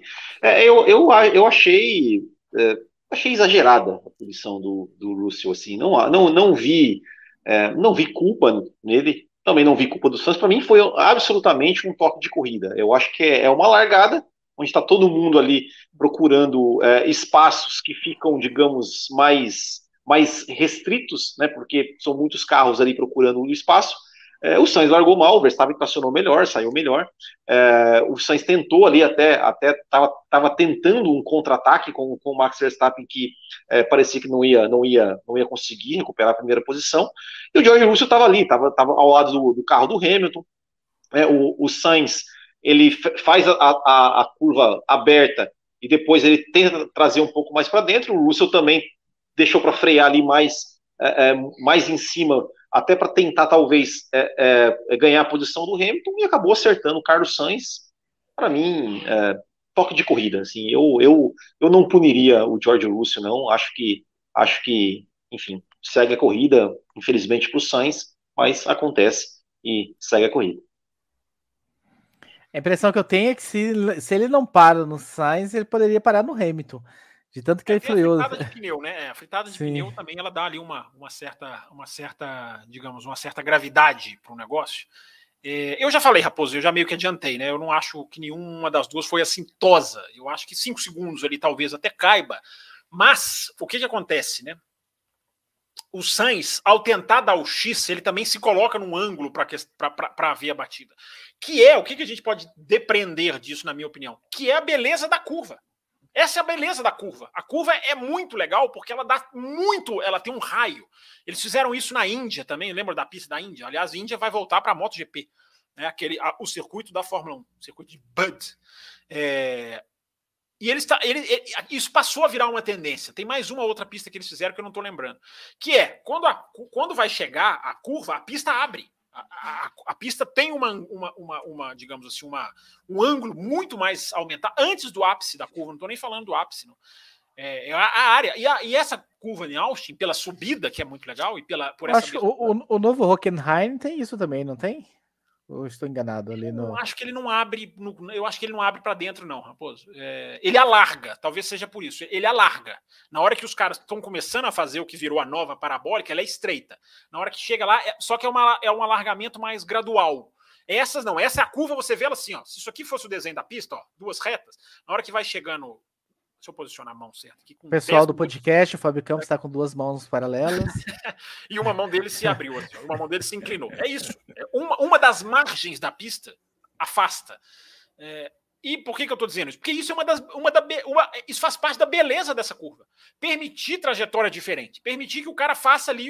Então, acabou que virou quase um ângulo, uma batida em T, né? Porque o Russell ainda estava freando e o, o, o Sainz já estava pensando, ele já estava lá na frente. É como se você tivesse colado assim, dois tempos diferentes. Né? Um está no tempo futuro e o outro ainda está no tempo passado. É, e aí acabaram se chocando. Eu acho que pode ser. Gostou, Raposo gostou. Eu acho que eu acho que pode ser colocado como incidente de corrida. Eu não acho que seja assim tão tão, tão assintoso, não, mas é aquele negócio, né? O cara frita o pneu, ele já chama para si, e aí ele bate, tira o outro da corrida, os caras vão ali pela consequência. E aí, Will Bueno, trazendo algumas mensagens recebidas lá no cafévelocidade.com.br, o Emerson Cândido, né? Será que o Alonso já teve que engolir o primeiro sapo da Aston Martin nessa corrida? A gente vai falar sobre essa questão dele, né? De como ele reagiu no rádio. O Vitor Frutuoso exaltando aqui, mas fala, porém, após a prova, levou uma punição pela perda de um item de segurança que ameaçava a si e aos outros pilotos. Muitos vão dizer que o Alonso não precisava de um retrovisor ou que a queda dele não colocou ninguém em risco, mas e se fosse outro piloto, né? E o Ricardo Banniman Soares, né, o chefinho que está aqui no, no, no, chat, né? Alonso ele mostrou, ele está aqui.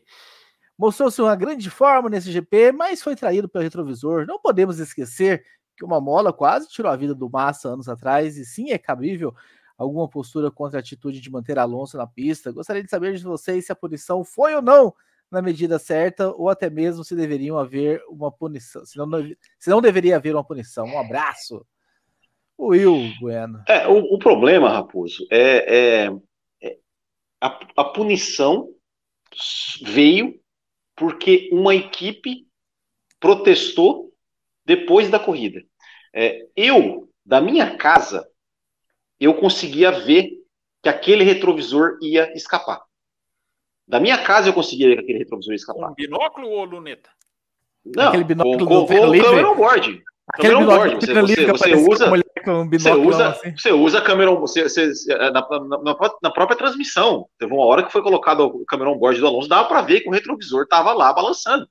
É, então eu acho assim, eu, eu, eu, honestamente assim, eu não entendo o critério da FIA, porque é, é, aquele retro, na, na hora que o Alonso bateu que ele voltou para a corrida, pô, não é possível que não tenha um comissário que vai ligar. Se eu na minha casa conseguir ver um, a câmera do, do onboard do Alonso e vi, cara, esse retrovisor aí vai cair. É, não é possível que alguém da FIA não pudesse olhar e falar assim, ó, ó, ó Alonso, ó, ó, Alpine, vai pro box aí e, e dá uma bicuda nesse retrovisor e tira o retrovisor. Porque, ok, pilotar sem retrovisor, eu acho que um piloto da Fórmula 1 é, é capaz de se adaptar é, e pilotar sem o retrovisor. Mas agora, pilotar com um negócio que você sabe que vai, que vai escapar, que tem muita chance de escapar, é, tem a questão, o Bunny falou da, da, da, segurança, podia acertar outro piloto, é, mas tem a questão que a gente falou lá em Spa-Francorchamps, da sobreviseira, que podia entrar num carro de outro piloto, ali no carro de outro piloto, e acabar com o outro piloto. E, e, e, eu acho assim, é, por, co, por coerência, né, o Magnussen tomou, tomou bandeira preta e laranja aí em corridas passadas, e eu acho que tanto o Alonso quanto o Sérgio Pérez deveriam tomar, porque o Sérgio Pérez também, a asa do carro dele é, bate no carro do Norris. E se entra ali no, no, no side pod ali e acaba com a corrida do Norris. É, então, então eu, eu acho que, que é, o, o, erro foi isso.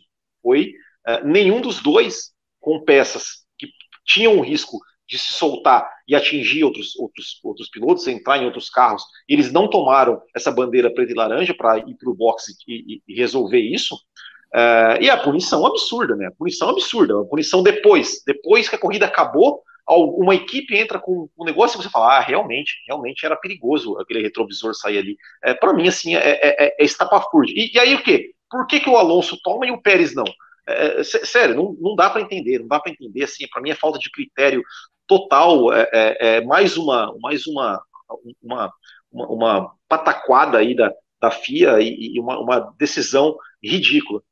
E para encerrar, com relação ao Stroll e Alonso, ok, o Stroll é, deu uma mexidinha ali depois que o Alonso já tinha colocado, mas para mim também assim não foi nada assintoso, estava tentando defender, acho que, que não vamos crucificar o cara por causa disso, acho que também foi uma foi uma, um, um, um lance ali que acontece e, e, enfim, vai, tomou a punição. Também não acho exagero em tomar a punição para as costas, mas também não acho que foi nada para a gente crucificar o Stroll, que estava fazendo aí uma boa corrida.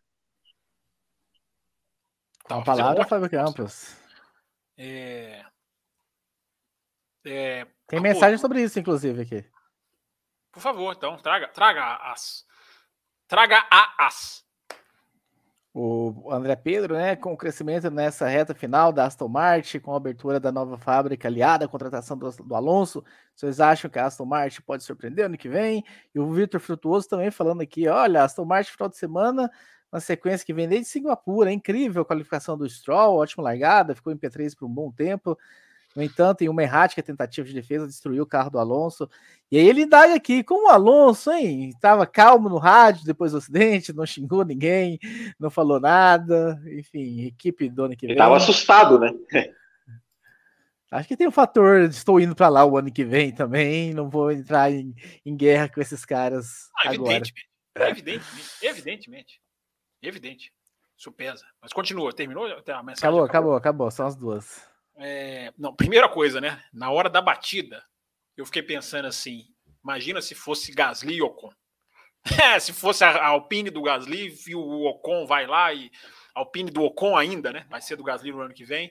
Aí o Gasly dá ali uma fechadinha rápida assim, né? Marota, como fez o Stroll, e dá o toque. Imagina o que que, o que, que não viraria de notícia, né? É, seria interessante. Mas né? O Alonso, claro, concordo, absoluto, acho absolutamente né, nítido, né? Que o cara não quis bater, não quis bater no sentido de né, atacar verbalmente é, por ser o seu futuro companheiro, que é, além de tudo, filho do dono, nunca é demais lembrar. É, o problema dessa punição, eu, eu, até não acho que a falta de critério com a punição do Pérez, não, porque o não punição do Pérez, porque o Pérez a asa se solta muito rápido. Então, mesmo que os, comissários quisessem, há aí uma certa. É, é, é, são os comissários sendo reprimidos pela. É, é, o race control, né? a direção de prova sendo reprimida pelos comissários. Né? É, parece que uma coisa interna, porque não houve, não houve nenhuma ação dentro da corrida para o Alonso né, parar, trocar a bandeira né, preta e laranja, né, que é usada nesse caso. É, então há ali uma questão interna da FIA que um lado acabou um, um lado acabou passando por cima do outro. É, por que que passou por cima do outro?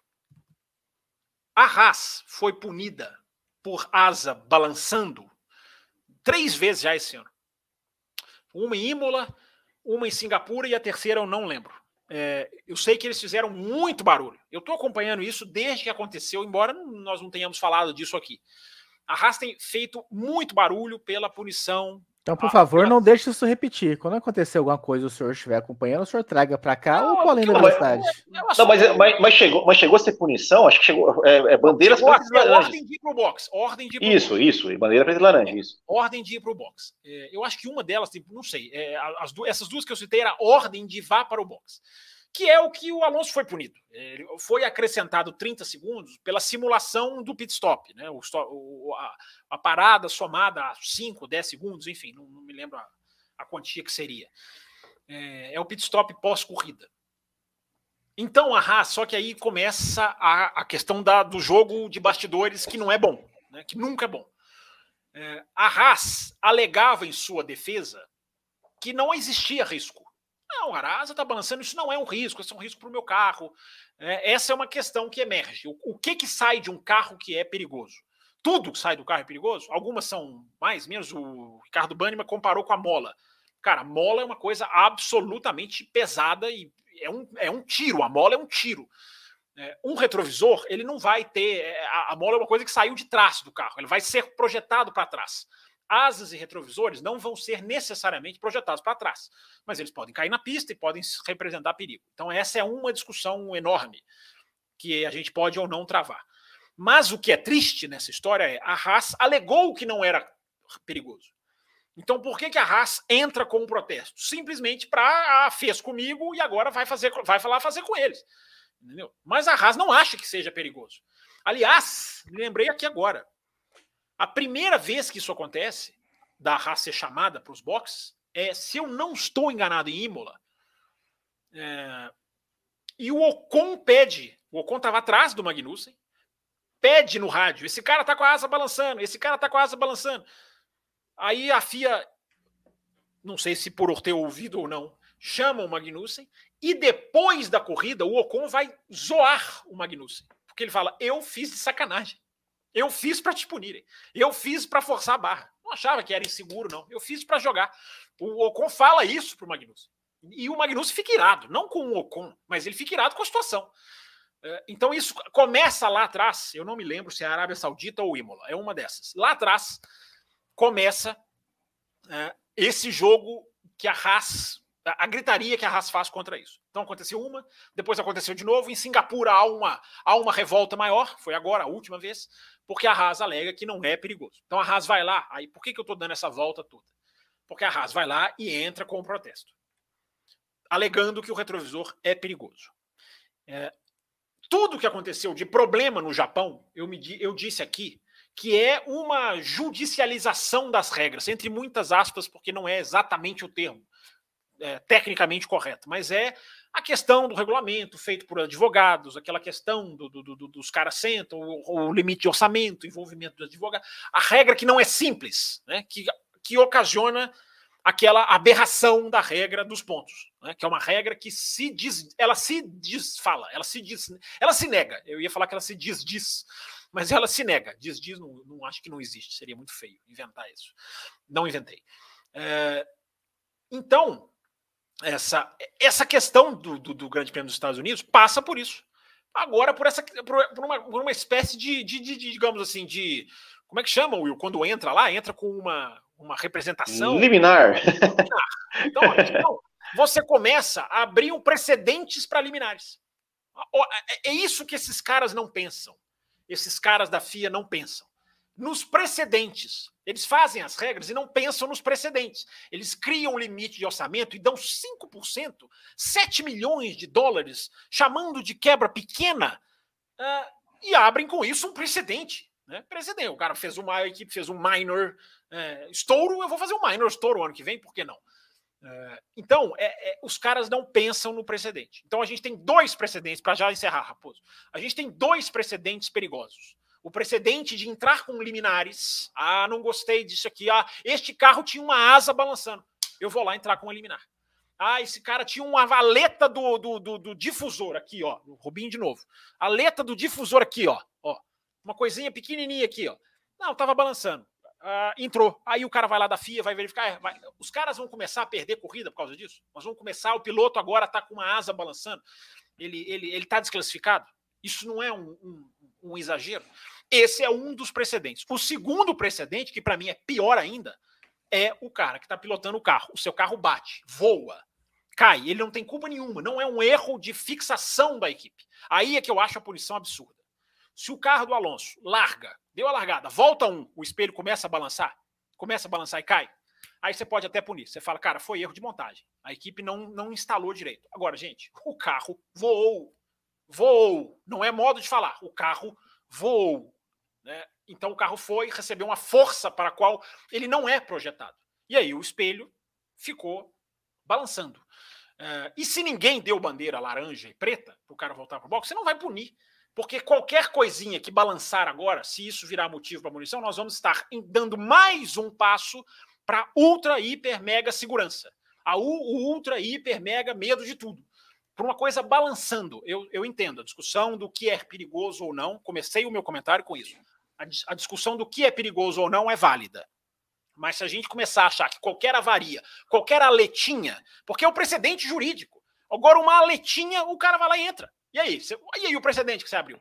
Então a FIA abriu o precedente, fazendo, deixando a Haas ganhar no grito. Deveria ter falado, não, Haas, o seu caso era outro. O do Pérez, é, não tem. A, a, do Pérez saiu com uma volta. Você não vai punir o cara, a Haas saiu. Saiu um pedaço. Ele está lá sendo teoricamente prejudicado. É, mas se ninguém fez nada, deveriam ter falado: não, Raça, olha, parabéns pelo seu, pelo seu, pela sua cruzada, mas você foi punido em outras e essa não vai ser. Né? Você, é, repetir o erro para ser consistente, eu não, não, concordo.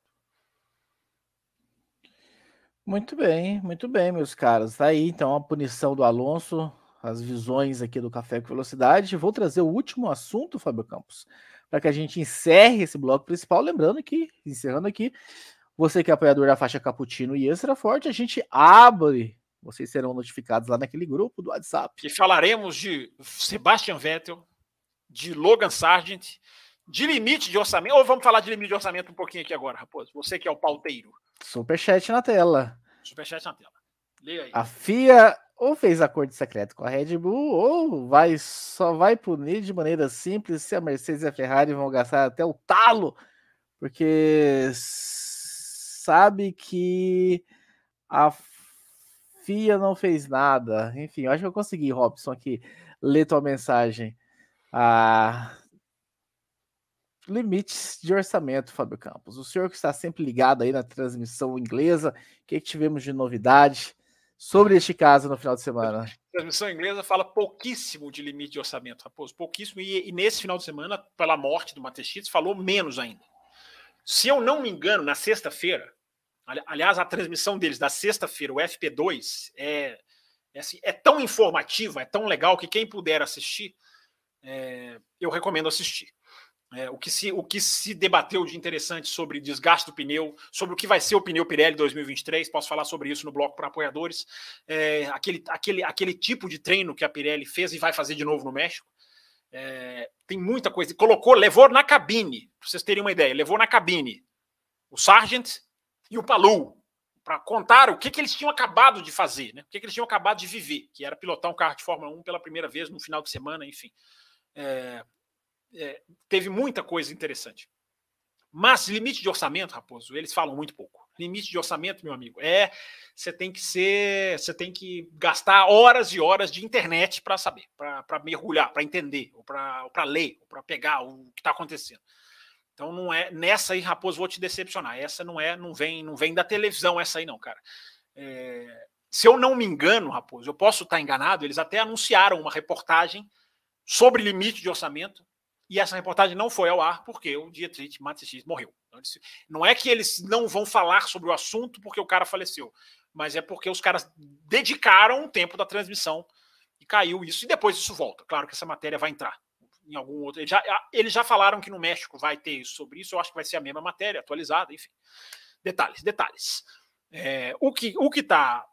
O que segue pegando, Raposo, e dessa vez o presidente foi para a pista, dessa vez o presidente da FIA estava lá, dessa vez o presidente estava conversando, dessa vez o presidente estava negociando.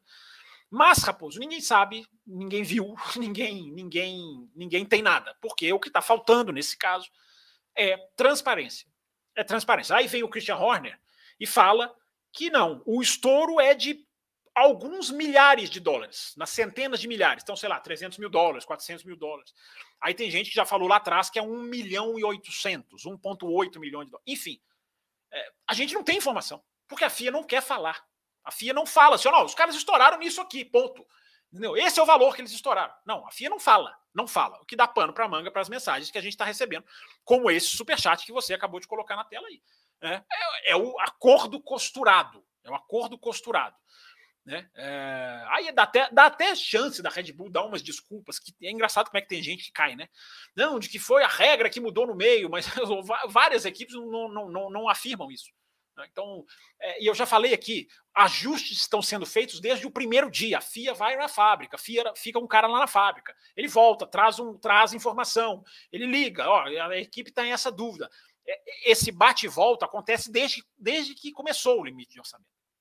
Então, Raposo, tem toda essa questão, mas o resumo do negócio é não tem informação, não temos informação, há uma falta de transparência é, lamentável, para dizer o mínimo, né, ridícula da FIA, que não, se não quer dar o veredito agora, pelo menos vai informando o que está acontecendo.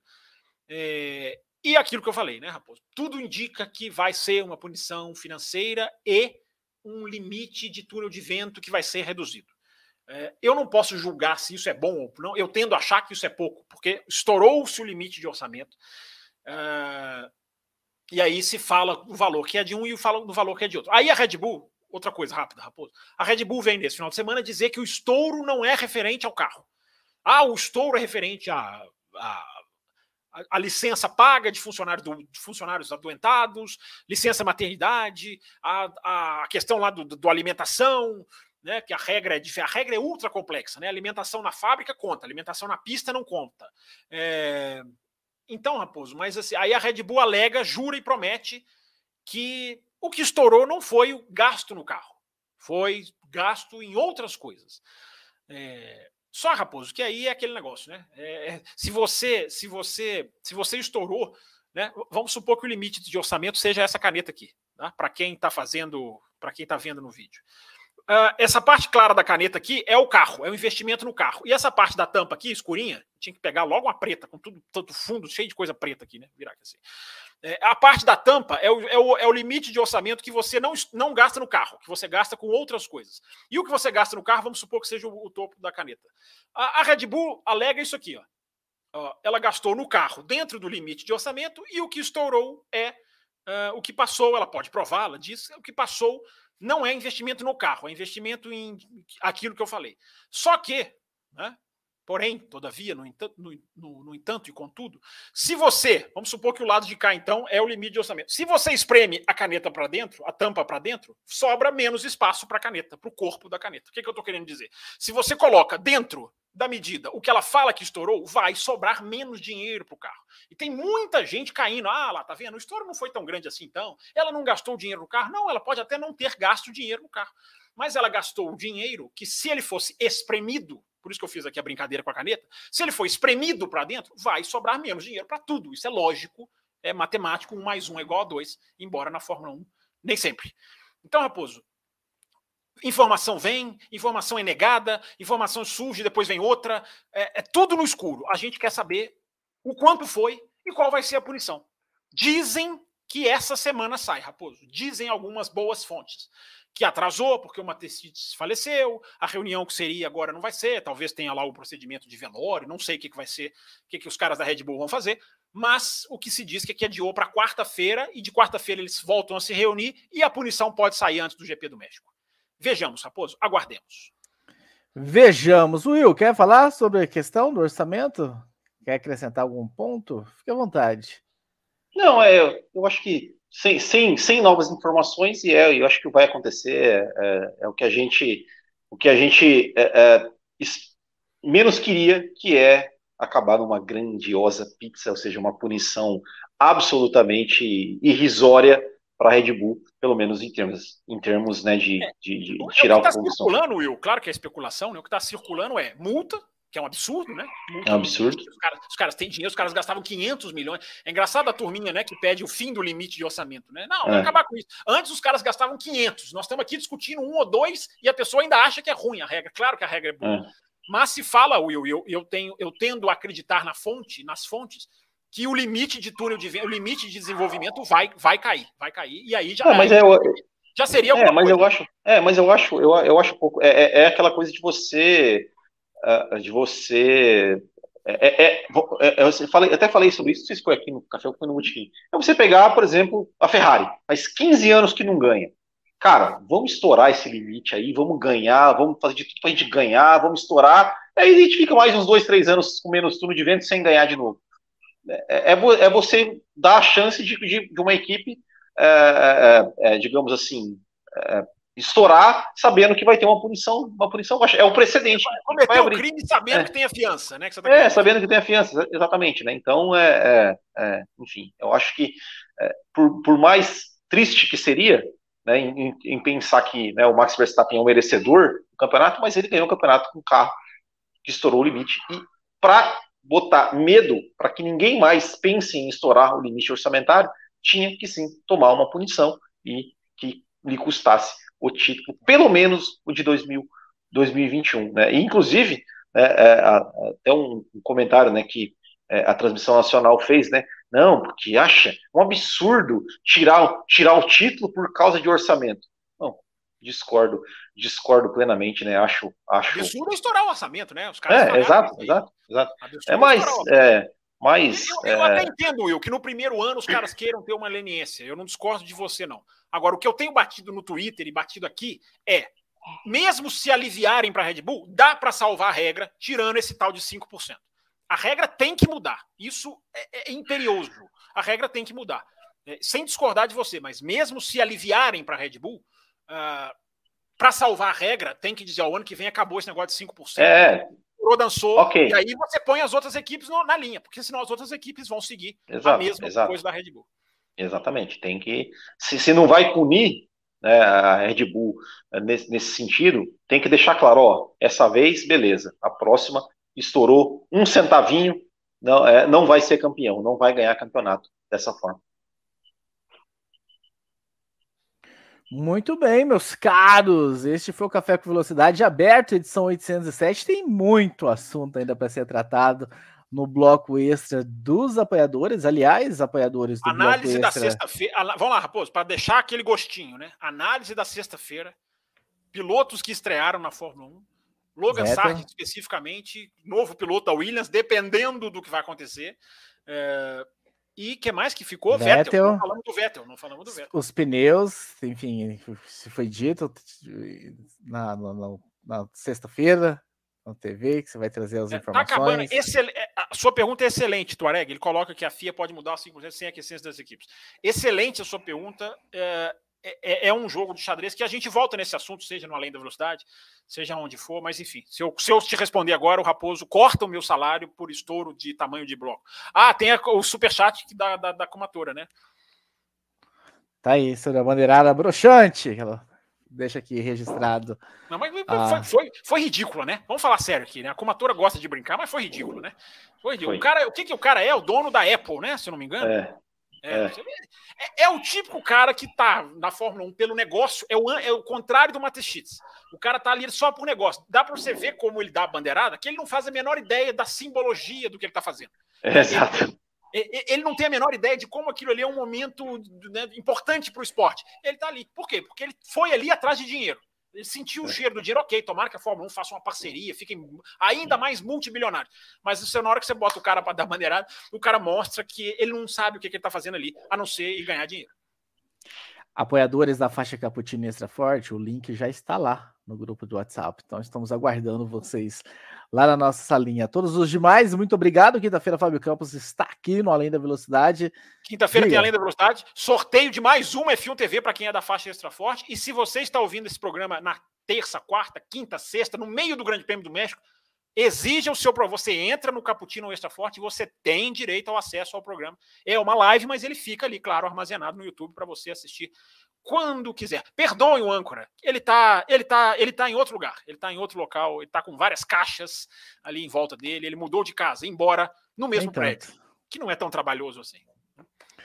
Exatamente, então vamos lá, vamos pular para a live. E lembrando que ter a F1 TV próximo final de semana é bem interessante, porque a corrida não vai na Bandeirantes, porque vai ser exatamente no momento da apuração dos votos da eleição 2022. Então, votem com consciência, vão lá votar exercer o dever cívico de vocês. Um abraço a todos, até quinta-feira com o Fábio Campos. Tchau! Termina aqui Café com Velocidade, o mais tradicional podcast sobre corridas do Brasil. Café com Velocidade, a dose certa na análise do esporte a motor.